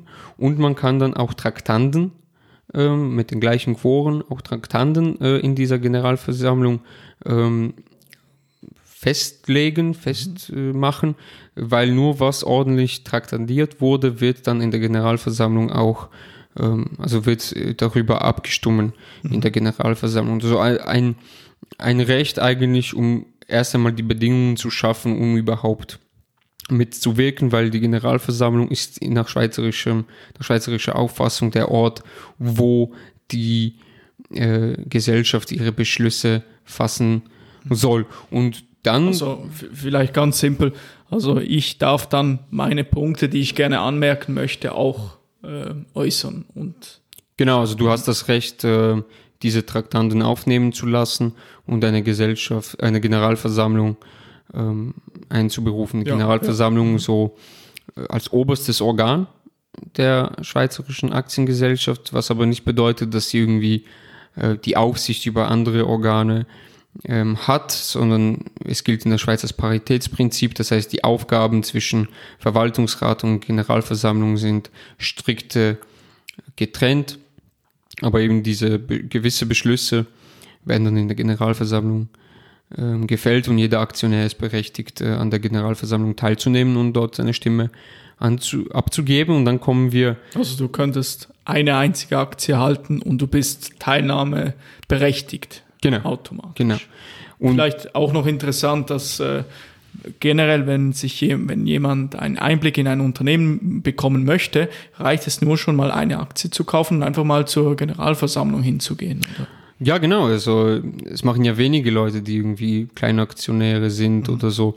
Aber ich meine, wieso nicht? Man muss ja nicht gleich irgendwie bei, äh, ich weiß auch nicht, Riesenunternehmen Aktien kaufen. Man kann ja auch bei einem lokalen äh, Unternehmen sich eine Aktie holen und dann bei der GEFO dabei sein und einfach mal gucken, wie das so hin und her geht. Also ich glaube, die, die GV der UBS sieht ähm, anders aus als die GV von unser Bier. Ähm, aber es sind beides ähm, absolut äh, legitime Aktiengesellschaften mit, äh, mit ihren GVs. Also wenn ihr Aktien hält, geht doch, geht doch hin. Ähm, genau, und wenn wir dann diese GV haben, dann kommen wir zu den wichtigsten, zum wichtigsten Recht, nämlich dem Stimm- und Wahlrecht. Äh, das ist der wichtigste Pfeil im Köcher, das wichtigste Instrument, ähm, wie man Voice instead of Exit ähm, wählen kann. Und ähm, genau da in der Schweiz ist, gilt das Prinzip grundsätzlich One Share, One Vote. Also, dass jede Aktie zu einer Stimme berechtigt.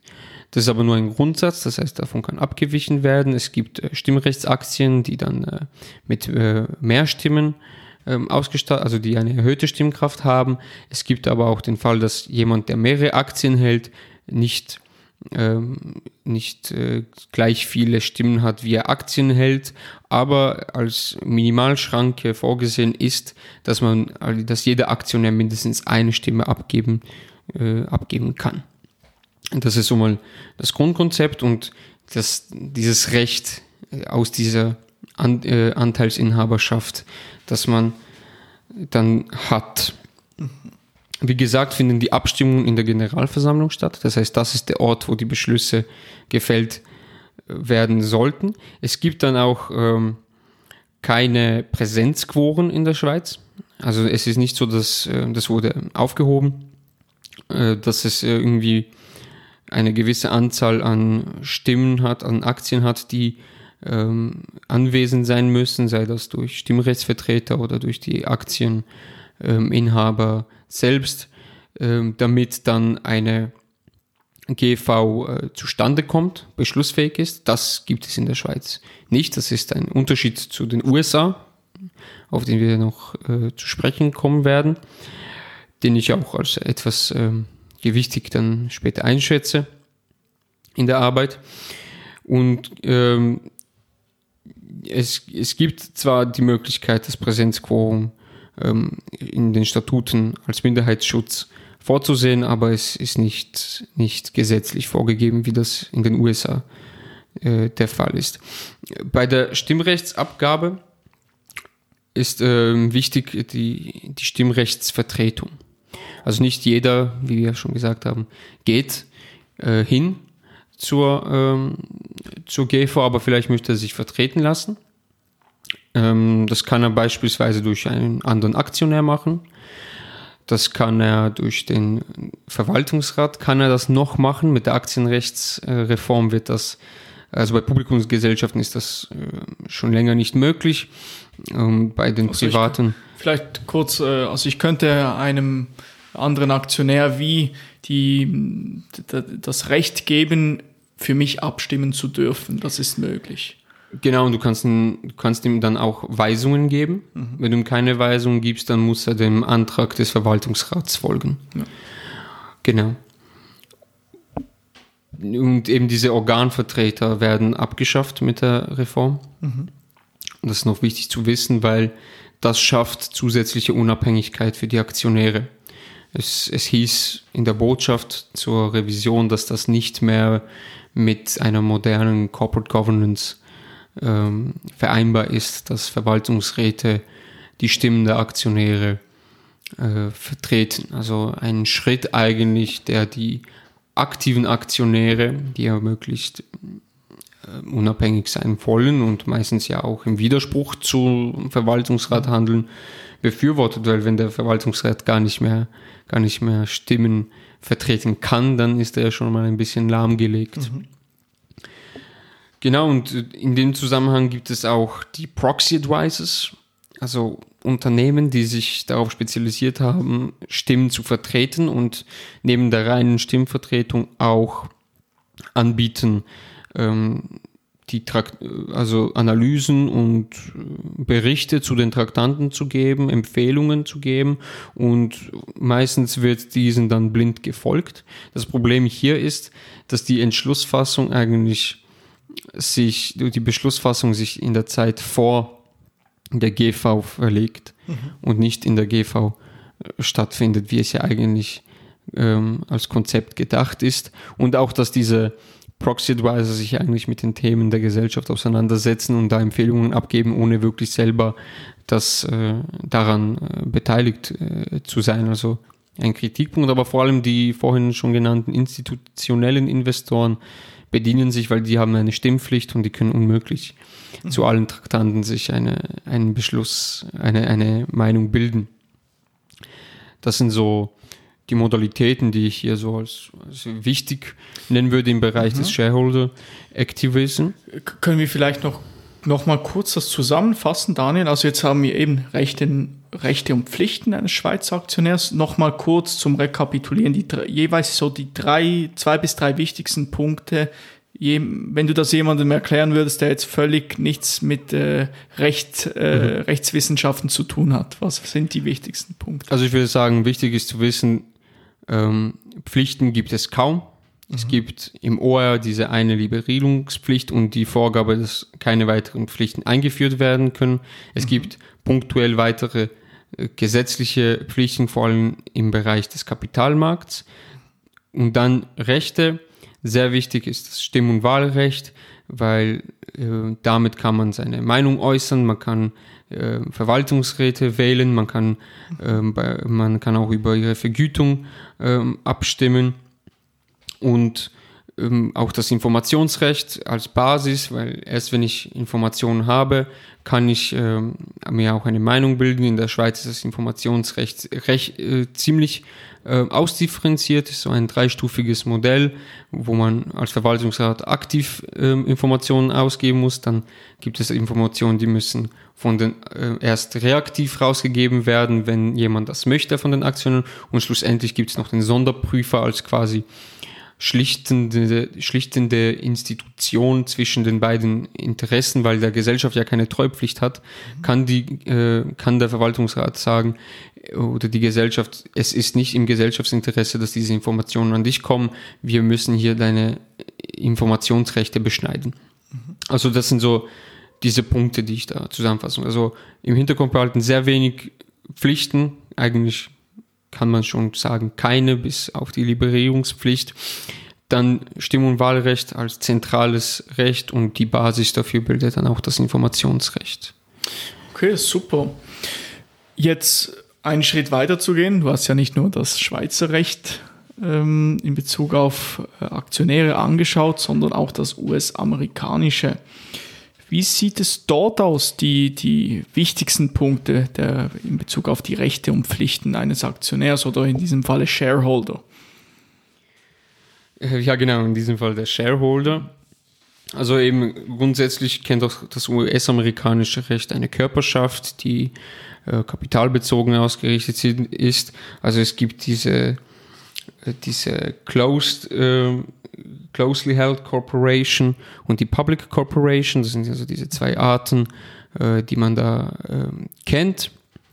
Und deren Kapital ist äh, das Stock, ist in Anteile, den Shares aufgeteilt. Also Grundkonstrukt vergleichbar äh, mit der Aktiengesellschaft. Und die Shareholder, die Anteilsinhaber, die sind dann äh, diejenigen, äh, die da die Rechte haben, wie ähnlich wie der Aktionär mhm. äh, in der Schweiz. Ich habe schon gesagt, eingangs Delaware als zentrale, äh, zentraler Bundesstaat für das Schweizer, äh, für das US-amerikanische mhm. Gesellschaftsrecht, den ich da auch als äh, Basis genommen habe. Also die, die großen aus dem S&P 500 sind eigentlich ja, die, die Mehrheit der Großen sind in Delaware, genau, inkorporiert, mhm. auch wenn der Verwaltungs-, die tatsächliche Verwaltung dann irgendwo in Manhattan mhm. stattfindet. Ja. Okay. Und also jetzt die, die Rechte und Pflichten ähm, eines US-amerikanischen Aktionärs, wie sieht es da aus? Was sind da die zentralen Punkte? Ja, wenn wir jetzt mit den Pflichten wieder ich anfangen, wieder, um ja. Äh, wieder den Rahmen zu bilden, mhm. ähm, dann ist es eigentlich ähnlich wie in der Schweiz. Also äh, wenig bis gar keine Pflichten für einen Shareholder. Ähm, es gibt sogenannte Fiduciary ähm, Duties. Und das sind drei Pflichten, nämlich die Duty of Good Faith, die Duty of Care und die Duty of Loyalty. Also das sind äh, die Sorgfaltspflicht und äh, das Handeln nach Treu und Glauben, so wie eine eine ja, Treuepflicht im Sinne Loyalitätspflicht mhm. nicht. Äh, aber die treffen eigentlich nur jemanden, der Geschäfte für jemanden anderen besorgt, also einen Fiduciary. Und das ist der Gesellschafter nicht. Also diese Pflichten treffen eigentlich das Board und ähm, irgendwelche Officers in der Geschäftsführung, aber den Shareholder eigentlich nicht, bis auf gewisse Ausnahmen, wie zum Beispiel bei der Closely Held ähm, Corporation. Dort gibt es die Möglichkeit, den, äh, also das Board äh, aufzulösen und wegzubedingen und dann besorgen die Aktionäre die Geschäfte mhm.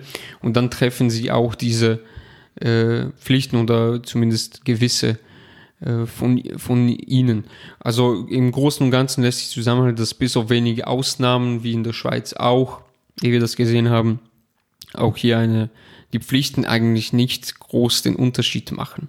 Also das ist, das ist so festzuhalten. Es sind nicht die Pflichten, die groß beschränken, sondern eher die Ausgestaltung der Rechte. Also wie komme ich, wie kann ich die Rechte geltend machen, ist meines Erachtens nach hier entscheidender als ähm, welche Pflichten treffen mich. Mhm, mhm. Okay, okay. Und wie sieht es konkret mit den Rechten dann, äh, mit den, äh, doch mit den Rechten aus dann? Ja, der, der US-amerikanische Recht, äh, Shareholder hat äh, ebenfalls Stimm- und Wahlrecht. Mhm. Auch hier ähm, sehr äh, zentral und wenn man jetzt äh, diese, diese Stimmen, Stimmrechte äh, Geld machen will, dann äh, muss man als Gruppe agieren in den USA, wie auch in der Schweiz, also in einem, in einem Meeting, dem Shareholder Meeting. Und also Gruppe im Sinn von äh, eben einer, einer, einem, einem Forum, dem, der GV und mhm. dem Shareholder Meeting. Ja. Und äh, da gibt es in, der, in den USA, das habe ich schon angesprochen, dieses Präsenzquorum. Also eine Hürde, die zu nehmen ist, weil wenn man eine gewisse Anzahl an Stimmen nicht vertreten hat oder anwesend hat, dann ist, die, ist das Shareholder Meeting nicht beschlussfähig und die Beschlüsse sind, Beschlüsse sind nicht gültig. Und das gibt es in der Schweiz nicht mehr. Und das da habe ich den Standpunkt vertreten, dass das ein, ein erstes größeres Hindernis ist für einen ähm, aktiven Shareholder, ähm, weil er muss mindestens so viele Leute dabei haben, damit überhaupt eine, ein Quorum, ähm, ein, eine, ein Shareholder-Meeting beschlussfähig ist. Ein, ein, repräsentatives vor allem. Genau, genau. Wenn keiner da ist, dann... Äh genau, in, in Delaware ist das absolute Minimalquorum ein Drittel der stimmberechtigten mhm. Shares. Das heißt, es ist schon eine gewisse Menge und das führt dann auch dazu, dass der Verwaltungsrat, also das Board, ähm, wenn dann ein Meeting stattfinden soll, sich auch regelmäßig mit solchen äh, Proxies ähm, ausstatten lässt. Das heißt, sie, sie sind dann der Stimmrechtsvertreter äh, und äh, müssen halt dafür sorgen, dass das Meeting ähm, beschlussfähig ist. Und in der Schweiz wird das ja nicht, mehr, nicht mal mehr möglich sein, äh, mhm. sich als äh, Verwaltungsrat ähm, da mit einer Stimmrechtsvollmacht ähm, zu, zu beauftragen mhm. Äh, zu lassen. Dann, was vielleicht noch speziell ist in den USA, was man vielleicht so erwähnen kann, vor allem weil ich den Standpunkt auch vertreten habe, dass das etwas ist, was man in der Schweiz ähm, übernehmen könnte, wenn man denn möchte, ist das sogenannte Cumulative Voting Prinzip. Das heißt, wenn normal, äh, das kommt dann zur Anwendung und auch nur dann, wenn an, äh, neue äh, Directors gewählt werden. Und wir haben ja gesehen, Einsitznahme und mhm. Vertreter ins Board äh, als äh, Hauptziel eigentlich oder als ein großes Ziel von vielen ähm, Activist Shareholders. Und da geht es so, äh, beim Straight Vote Verfahren, da wird einfach jeder einzelne Kandidat wird zur Wahl gestellt und es erfolgt ein Wahlgang und entweder er ist da gewählt oder er ist nicht gewählt. Mhm. Beim Cumulative Voting kann man sich das so vorstellen wie eigentlich einer, ähm, einer politischen Wahl. Und die, wenn jetzt vier äh, Boardplätze zu vergeben sind, dann sind die ersten vier sind gewählt. Und Dieses Verfahren ist günstiger für Minderheitsaktionäre. Wieso? Weil die Stimmen, wenn man jetzt davon ausgeht, bei einer Gesellschaft Y, der, der Y Corporation, ähm, sind 1000 Shares ausstehend mit jeweils einer äh, Stimme. Dann haben wir zwei Aktionäre, den A und den äh, C. Und A hält äh, 750 Shares und die restlichen 250 sind bei C. Wenn man jetzt im Straight Voting äh, Verfahren ist, dann wird, ähm, dann wird C in jedem einzelnen Verfahren, in jedem einzelnen Wahlgang überstimmt und hat keinen Vertreter im Board. Beim Cumulative Voting werden jetzt die Stimmen mit den zu vergebenden, äh, mit der Anzahl zu vergebender äh, Boardplätze multipliziert. Das heißt, C hat dann, wenn er jetzt, wenn es jetzt äh, drei Boardplätze sind, die vergeben werden, anstatt 250 hat er 750 mhm. Stimmen und A hat ähm, ja 750 äh, mal drei, er hat dann 2250 ja. Stimmen zu verteilen. Jetzt gibt es ja vier Kandidaten, drei werden gewählt. C, der verbindet, verbindet all seine, also kumuliert all seine Stimmen auf einen Kandidaten. Das ist eine 750. A verteilt 800 auf den, 800 auf den und den Rest auf den anderen, weil der ist ihm nicht so wichtig. Und dann hat C einen äh, wählen können, nicht? Also er hat dann hm. einen Vertreter da reingebracht und das ist günstig für Minderheitsaktionäre. Und dieses Verfahren ist dann natürlich auch günstig für einen für einen äh, Shareholder, äh, der aktiv sein will, weil er mit weniger äh, Shares dann äh, effektiver einen oder schneller einen, äh, einen Vertreter im, im Board haben kann. Genau, das ist, das ist etwas, ähm, was noch, ähm, noch interessant ist in den USA, ein sehr prominentes ähm, Verfahren das auch in verschiedenen Staaten, also zum Beispiel in Arizona ist es Pflicht, also muss immer im Cumulative Voting Modus gewählt werden. Deshalb auch äh, meine Ausführungen dazu oder wieso ich das auch als wichtig erachte. Es gibt dann andere Staaten, Delaware zum Beispiel, die, die sehen die Möglichkeit vor, aber die muss dann auch statuarisch gewählt werden. Wenn das nicht der Fall ist, dann kommt das Straight Voting äh, Verfahren zum Zug. Mhm. Eine weitere Besonderheit der USA sind die Proxy Fights jetzt im engeren Sinne, nicht so wie am Anfang, wo es um diese Stimmrechtsvollmachten geht. Wie gesagt, ist, der Verwaltungsrat wird immer sich mit Stimmrechtsvollmachten ähm, ausstatten müssen, damit er ein Quorum erreicht. Und wenn jetzt ein Shareholder ähm, das auch möchte, also in, in diesen Proxy Fight reinkommt, dann möchte, möchte auch sich mit diesen Stimmrechtsvollmachten ähm, ausstatten lassen von den anderen.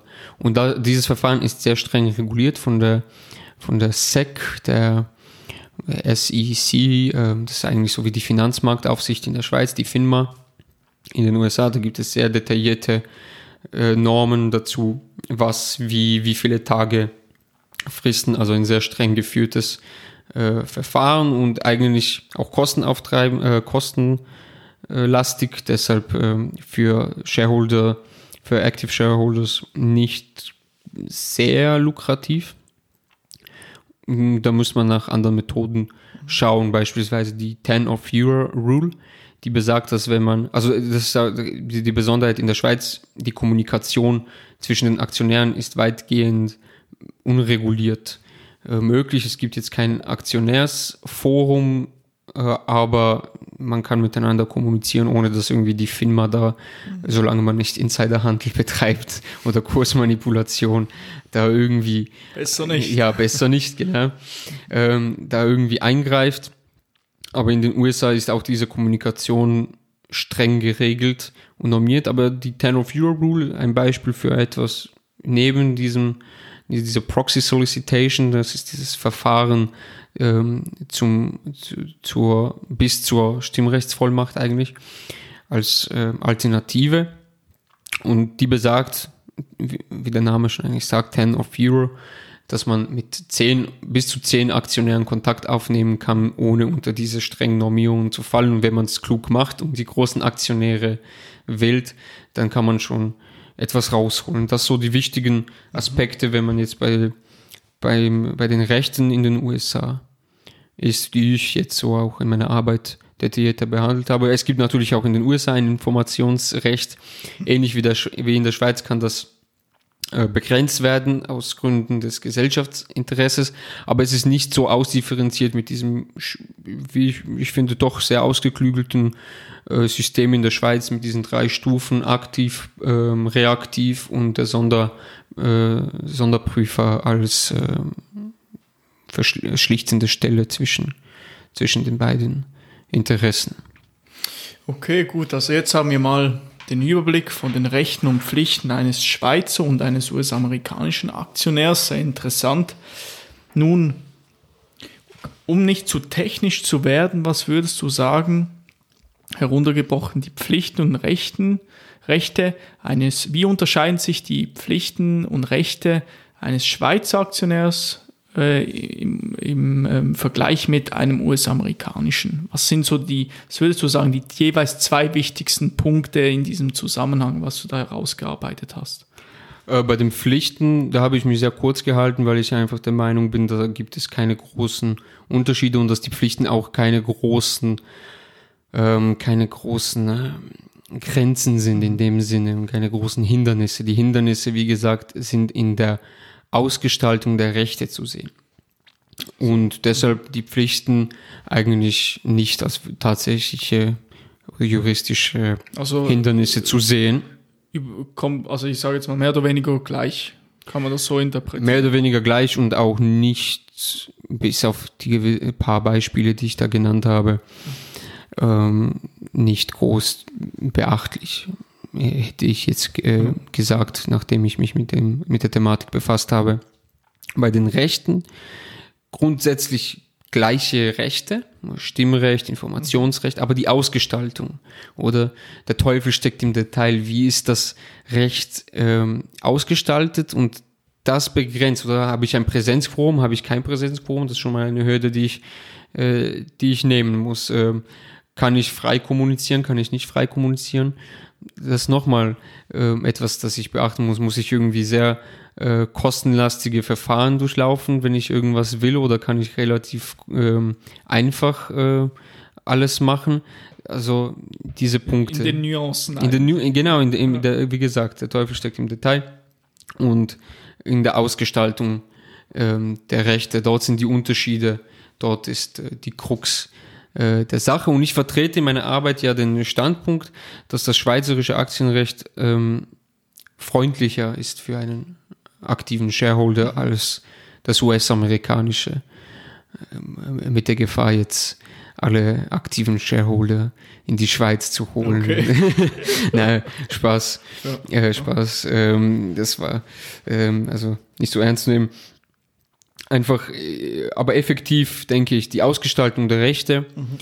ähm, eben, wie ich habe es gesagt, Präsenzquoren, dann kommt noch die Aktienrechtsrevision, die erweitert die Bereiche, in denen man abstimmen kann als äh, Aktionär in der Schweiz. Äh, Vergütungen sind dann Gesetzes, also von Gesetzes wegen muss man dann bei Publikumsgesellschaften über die Vergütungen ähm, abstimmen, dieses Say on Pay.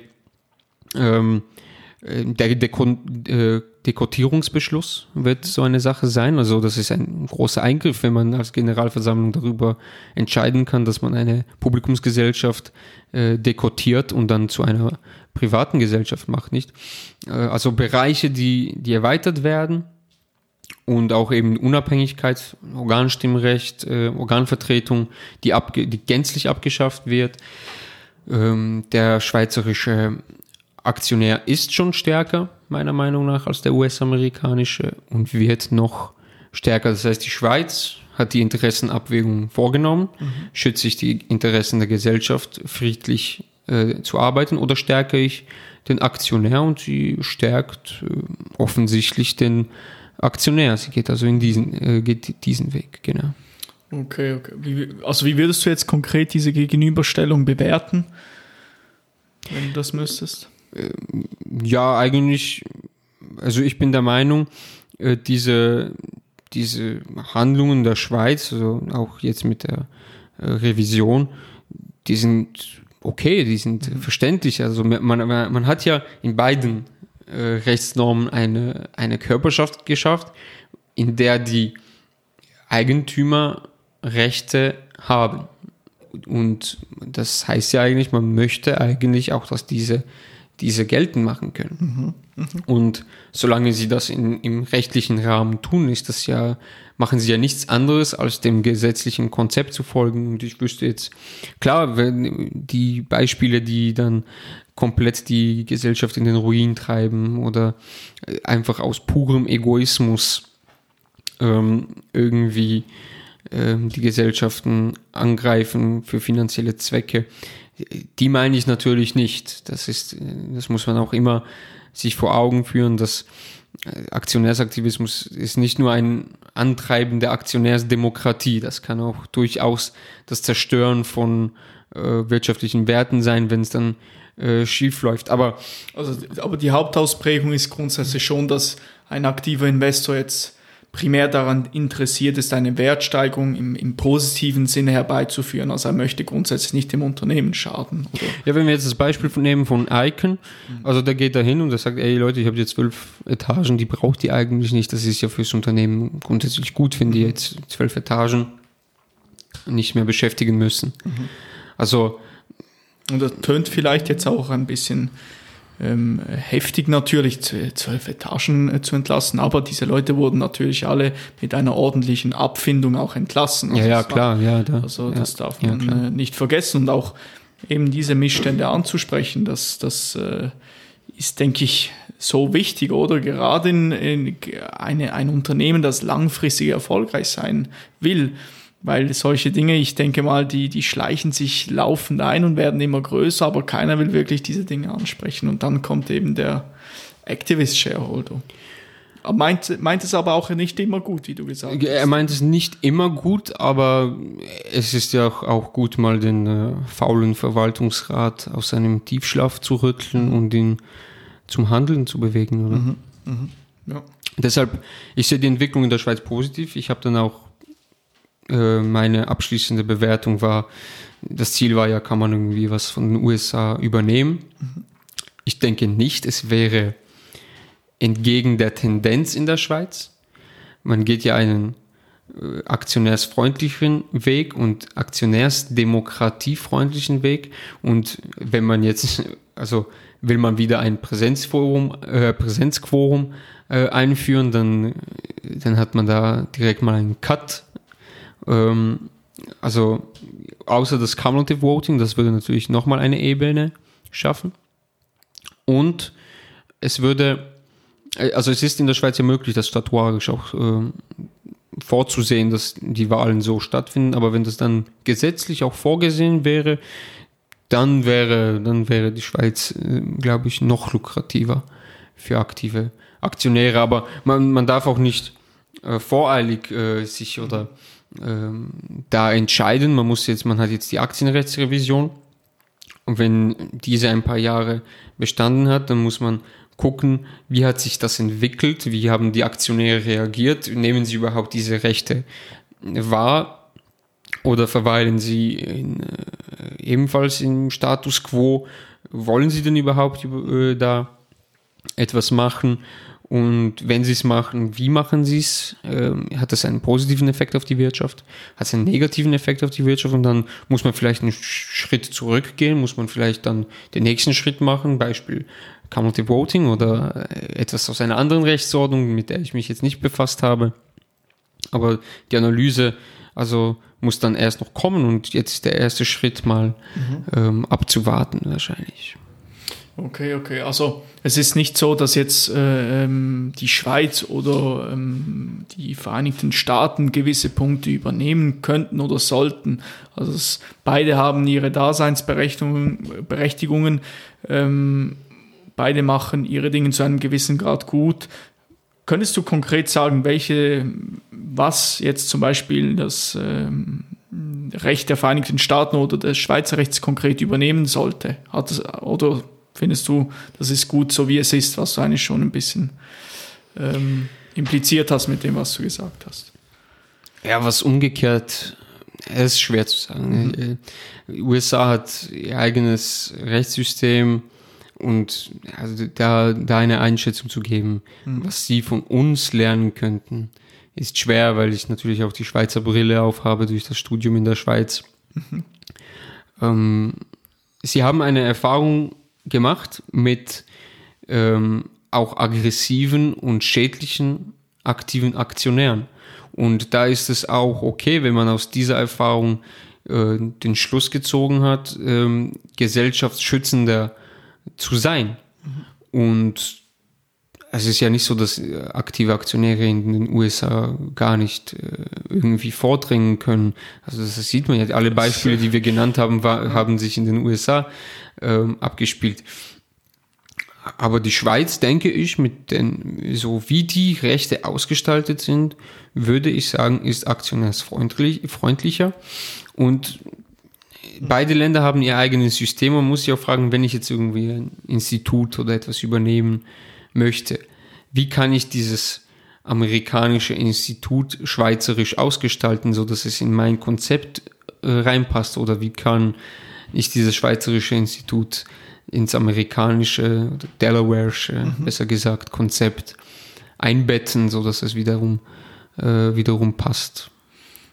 Also eigentlich schönes Fazit von dir zum Schluss.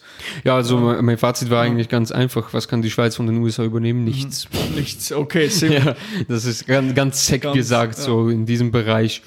Vielleicht vorerst mal abwarten und noch nicht zu groß weit denken. Ja. Genau, also vielleicht auch noch kurz der, der Stand deiner Arbeit. Wann hast du du hast sie letztes Jahr geschrieben, im Jahr 2020? Genau, äh, 2020 ähm, geschrieben, im, äh, also Mitte September abgegeben und auch ähm, vorgestellt im Rahmen des Seminars im, äh, im Juli äh, 20 und jetzt mit dir nochmal äh, darüber im Podcast. Okay, super. Vielen Dank, Daniel, für diese interessanten äh, Einblicke in deine Masterarbeit, in das Shareholder Activism-Tum. Ähm, also eigentlich jetzt nochmal ganz grundsätzlich, Shareholder Activism, äh, Activism kann man grundsätzlich als, als Chance eher interpretieren. Also es ist jetzt nicht, es tönt vielleicht ein bisschen furchteinflößend, wenn jetzt da der große Activist-Shareholder an die Türe klopft. Aber grundsätzlich geht es wirklich in den meisten Fällen mit, hat der Activist Shareholder eine positive Absicht, oder? Ja, die Frage habe ich mir auch gestellt, Chance oder Gefahr. Ich gehe lieber, also ich gehe eher auf äh, Chance und nicht auf Gefahr, genauso wie du das äh, gesagt hast. Wunderbar. Vielen Dank, Daniel, für deine Zeit. Und Danke dir, dass du mir nochmal eine Plattform hier gegeben hast. Ich äh, entschuldige mich bei den äh, aus der Wirtschaft stammenden Zuhörern ähm, für vielleicht zu detaillierte juristische Ausführungen und bei denen, die seit der letzten Folge, die, ne, also die Juristen, die dann vielleicht den Podcast dann hören, entschuldige ich mich für eine vielleicht zu saloppe oder vereinfachte ähm, Darstellung. ich denke, Aber ich hoffe, dass, dass beide Lager äh, irgendwie was mitnehmen äh, konnten hieraus. Ich denke, du hast einen guten Mittelweg gefunden, Daniel, oder du hast äh, die wichtigsten Punkte herausgehoben. Das war ja eigentlich der, das Wichtigste dabei, oder? Ähm, jetzt vielleicht zum Schluss noch kurz, also zusammenzufassen, wir haben jetzt äh, die Basis gelegt, Shareholder Activism, äh, Kategorien haben wir angesprochen, wir haben Beispiele genannt und dann sind wir in das Kernstück eingestiegen, äh, was die Rechten und Pflichten anbelangt, eines Aktionärs oder Shareholder in Amerika, in den Vereinigten Staaten und der Schweiz. Gut, also nochmal zum Schluss, was ich dir mit, also was wir dir gerne mitgeben wollen. Schau dir gerne das Video von, äh, das Reaktionsvideo an von Markus Elsässer. Absolut. Da reagiert er auf Carl Icahn und diese äh, super Geschichte ähm, im Leben von Carl Icahn als Activist-Shareholder. Und ebenfalls die Episode, die Markus Elsässer und ich zusammen aufgenommen haben, die werde ich euch ebenfalls in der Beschreibung verlinken. Da gibt es die eine oder andere äh, amüsante Anekdote. Super spannende Folge, super spannende Folge. Das freut mich sehr. Ähm, genau. Also dann ebenfalls unsere Episode, die wir eben aufgenommen habe, haben über das Jurastudium. Genau. Nun, danke Daniel und äh, ich bedanke mich bei euch, liebe Zuhörerinnen und Zuhörer und freue mich, wenn ihr das nächste Mal wieder dabei seid. Das war die Episode mit Daniel Geitsch über seine Masterarbeit, in der er das Wirtschaftsphänomen Shareholder Activism behandelt hat. Nun ist es ja so, diese Episode war komplett kostenlos. Darum würde ich mich freuen, wenn dir diese Episode gefallen hat. Dann teile doch gerne den Link auf Instagram und markiere mich. Man kann beispielsweise auch von Spotify aus direkt den Link in die Instagram Story posten. Den Link zu meinem Profil findest du in der Episodenbeschreibung. Nun bedanke ich mich für deine Aufmerksamkeit und freue mich, wenn du das nächste Mal wieder dabei bist. Thank you.